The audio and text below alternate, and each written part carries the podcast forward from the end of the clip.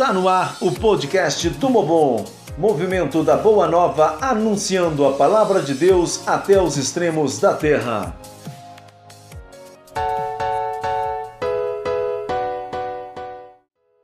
Fraternidade não tem depois. Fraternidade coloca a vida na história. Com isso, carece de ser inserida em atitudes, gestos, ideias, projetos, bem como na complexidade das relações. Como escreveu o poeta João Cabral de Melo Neto, acordar não é de dentro, acordar é ter saída. É partir para além do último horizonte. O período da quaresma que a igreja nos convida a experimentar é tempo propício de ajustar nosso retrovisor e nossa estrada. Tempo de rever nossos caminhos e retornar para a rota que nos leva ao Pai. Nesse caminho encontramos paradas, tipo aquelas paradas de beiras de estradas em que abastecemos o carro, jogamos uma água no rosto, recuperamos a energia com um lanche reforçado para, a partir daí, continuar nossa peregrinação. Uma dessas paradas é a campanha da fraternidade, uma ação da Igreja promovida pelos nossos pastores e com apoio e estímulo do Papa e dos nossos bispos. Esta ação funciona como para-brisa que ajuda a limpar o vidro do nosso carro e enxergar melhor quem está à beira dessa mesma estrada e busca, assim como nós, o caminho do Pai. Quantos irmãos e irmãs nossos não são jogados à beira dessa estrada, são maltratados, explorados, abandonados, vivem em situações desumanas e sofrem o mesmo flagelo da cruz como Cristo sofreu? Somos convidados a contemplar o Jesus da cruz no rosto desses nossos irmãos que são julgados e condenados a carregar uma cruz que pesa por demais sobre os seus ombros e que nós temos o compromisso de os resgatar. Na Semana Santa, ajudamos a passar pelo caminho do Calvário, e nossa passagem de entrada na Nova Jerusalém é poder contemplar no rosto desse irmão a ressurreição, porque Cristo ressurge e junto dele todos nós revivemos para uma nova vida.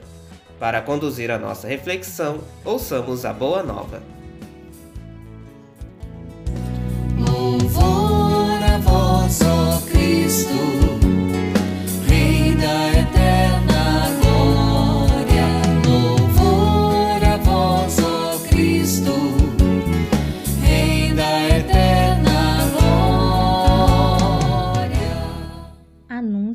da Boa Nova de Jesus Cristo, inspirada por São Lucas, capítulo 24, versículos de 25 a 28.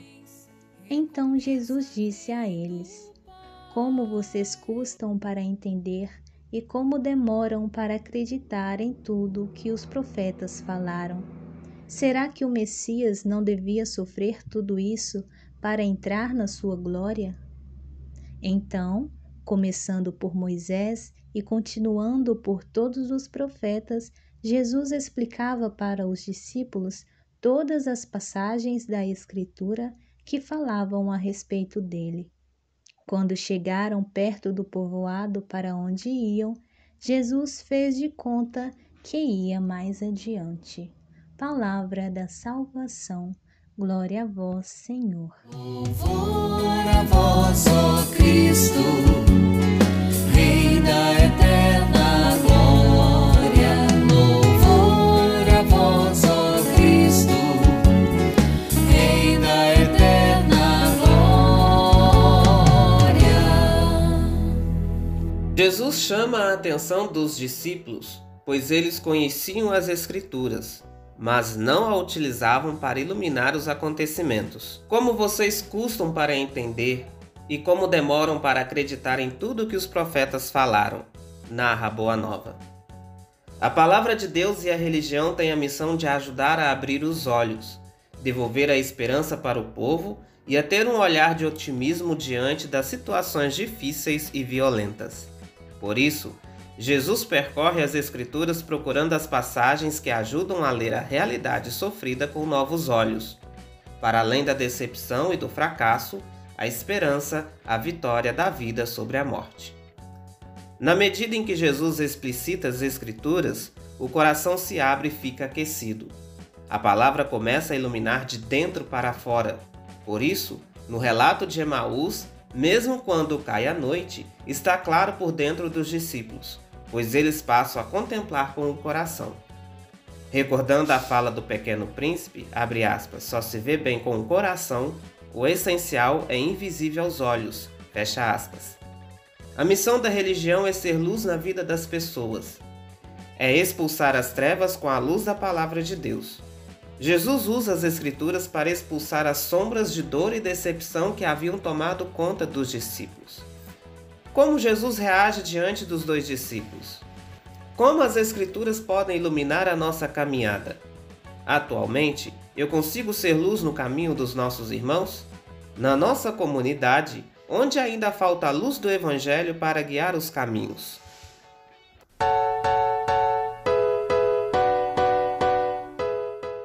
Infelizmente, nem sempre a religião tem desempenhado esse papel de iluminar e aquecer os corações.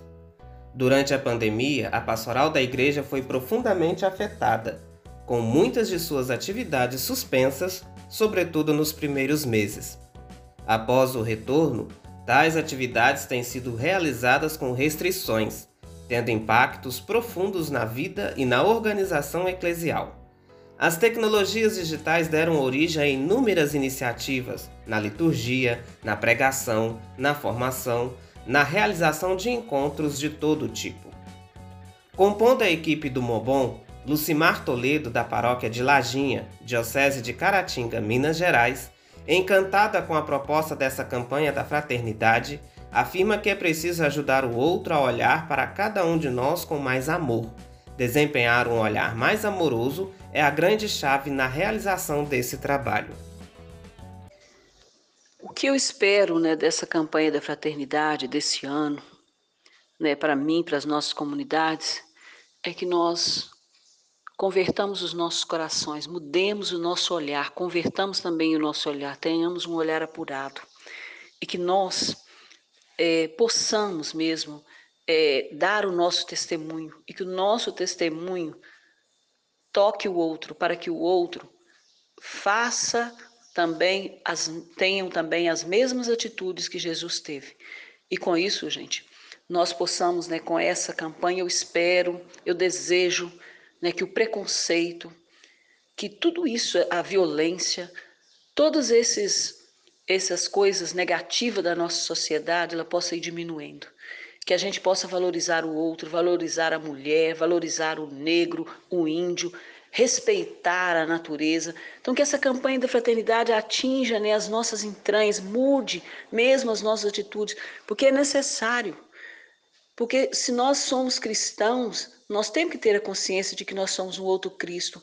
Temos que fazer a diferença como Jesus fez, onde ele foi, que ele viu alguém sendo marginalizado, alguém sofrendo preconceito, Jesus estava ali, né, derrubando toda aquela situação. Então eu espero também num país que nós, nós estamos vivendo, um país de preconceito, um país que está aí, a gente está vendo aí essa polêmica sobre a campanha da fraternidade, onde todos nós deveríamos estar dobrando o joelho, arregaçando as mangas e lutando para que essa campanha da fraternidade ela atinja a todos, o grupo dos, dos LGBTI, todas essas pessoas que estão sempre à margem e a gente percebe que existem pessoas com o coração duro resistindo a isso. Então, que nós, que acreditamos, que nós sejamos bastante, é, nós sejamos assim, autênticos, que nós possamos dar o nosso testemunho, levantar mesmo a bandeira, sem medo, né, diante de, de todos. E, que não, e temos a coragem de, de fazer o mesmo que Jesus fez. Então, eu espero que nós, aqui na nossa pequena comunidade, a gente possa dar o nosso exemplo e da nossa comunidade esse exemplo atinja outras comunidades. O que a gente espera é que, é que tenha uma sociedade de respeito, uma sociedade do amor, onde o amor prevaleça. Isso que nós precisamos, que o povo está muito sofrido, nós estamos sofridos. Ninguém aguenta mais já ver tanta descaso com, com o outro, tanta falta de amor, tanta indiferença. Né? Diminui tudo isso. É isso que eu espero. Eu quero, eu desejo, eu almejo né, que essa campanha abra a nossa mente para olhar o outro, para olhar as pessoas com o olhar de Jesus, com o olhar de misericórdia. Porém, muitos discursos e pregações religiosas caminharam na contramão do Evangelho de Jesus, reforçando as sombras do medo e da intolerância. Associaram a pandemia ao fim do mundo, espalharam teorias de conspiração, vírus chinês, estratégia de dominação comunista, que confundiam as pessoas. Atitudes irresponsáveis que se afastaram da prática de defesa da vida ao forçar a abertura das igrejas apesar do risco de contaminação e levar ao descrédito as palavras e recomendações do Papa Francisco. O que de fato é o mais importante? Templos abertos com celebrações numerosas e o recolhimento do dízimo ou serviço à vida preservando as pessoas do contágio do vírus? Luiz Marinete, membro da equipe do Mobon presente na caminhada na paróquia São Sebastião de Espera Feliz, Diocese de Caratinga, Minas Gerais, reforça o urgente exercício de construir um diálogo fraterno em nossas comunidades, a fim de que nossa ação pastoral não perca seu caminho e essência evangelizadora. A campanha da Fraternidade Ecumênica 2021 está nos convidando a trabalharmos a unidade, trabalhar o diálogo. Diante de uma sociedade tão dividida, diante de tanta falta de diálogo, de compreensão, de compreender o que é o outro, como que o outro pensa, por que, que ele pensa e age daquela forma, diante de tudo isso, somos chamados a compreender a necessidade do diálogo e compreender a necessidade do amor ao próximo, porque nós estamos caminhando para uma situação difícil, onde a nossa sociedade pode sofrer sérias consequências por falta de, dessa compreensão uns para com os outros, sem vivenciar o amor, sem colocar o Evangelho de Jesus em prática, né, agindo conforme os ensinamentos cristãos. Quando eu multiplico uma notícia falsa, quando eu faço uma fofoca, quando eu faço uma denúncia vazia, eu estou fazendo mal ao meu irmão. Portanto, a campanha da fraternidade quer nos convidar a isso, olhar para dentro de mim, olhar para dentro de nós, como é que eu estou agindo?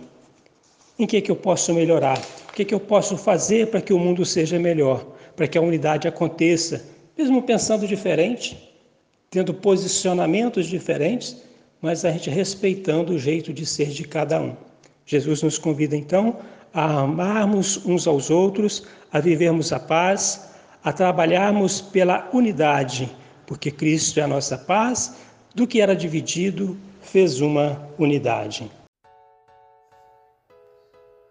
A religião, que deveria dissolver as sombras, tem sido instrumentalizada para justificar atitudes racistas, discriminatórias e violentas.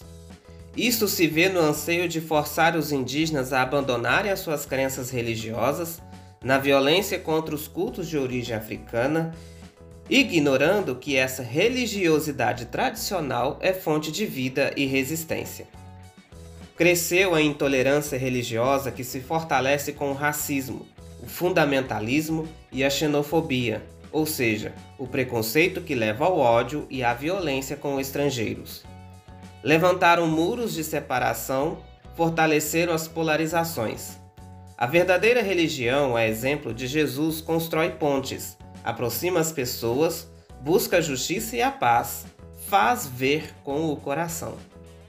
Que nós tenhamos os mesmos sentimentos de Jesus para que nossa ação evangelizadora e pastoral e nossa conversão nessa quaresma seja de fato mais sincero, reforça nossa amiga Lucimar.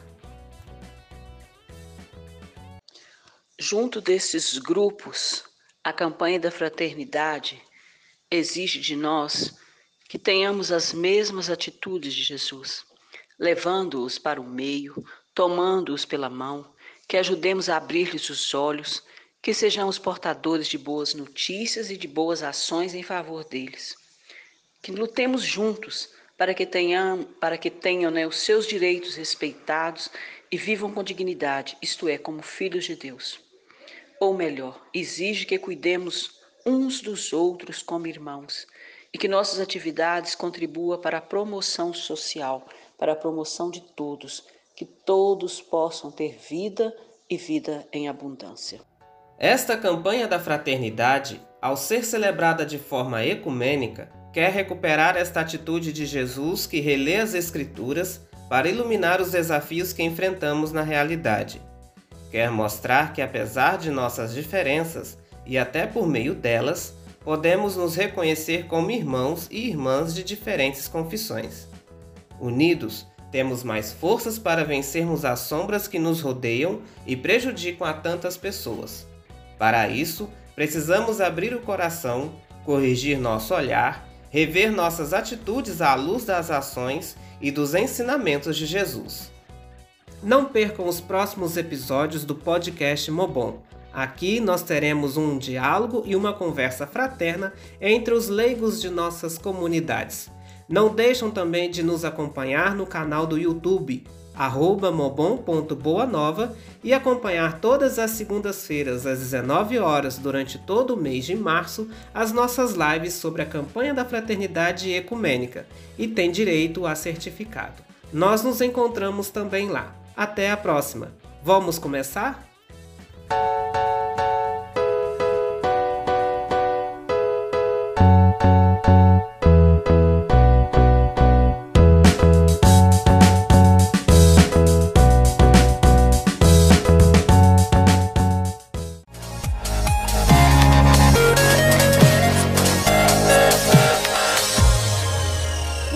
Podcast do Mobon, mais uma ferramenta a serviço do anúncio da Boa Nova, incentivando e conscientizando leigos e leigas em todas as pequenas comunidades eclesiais.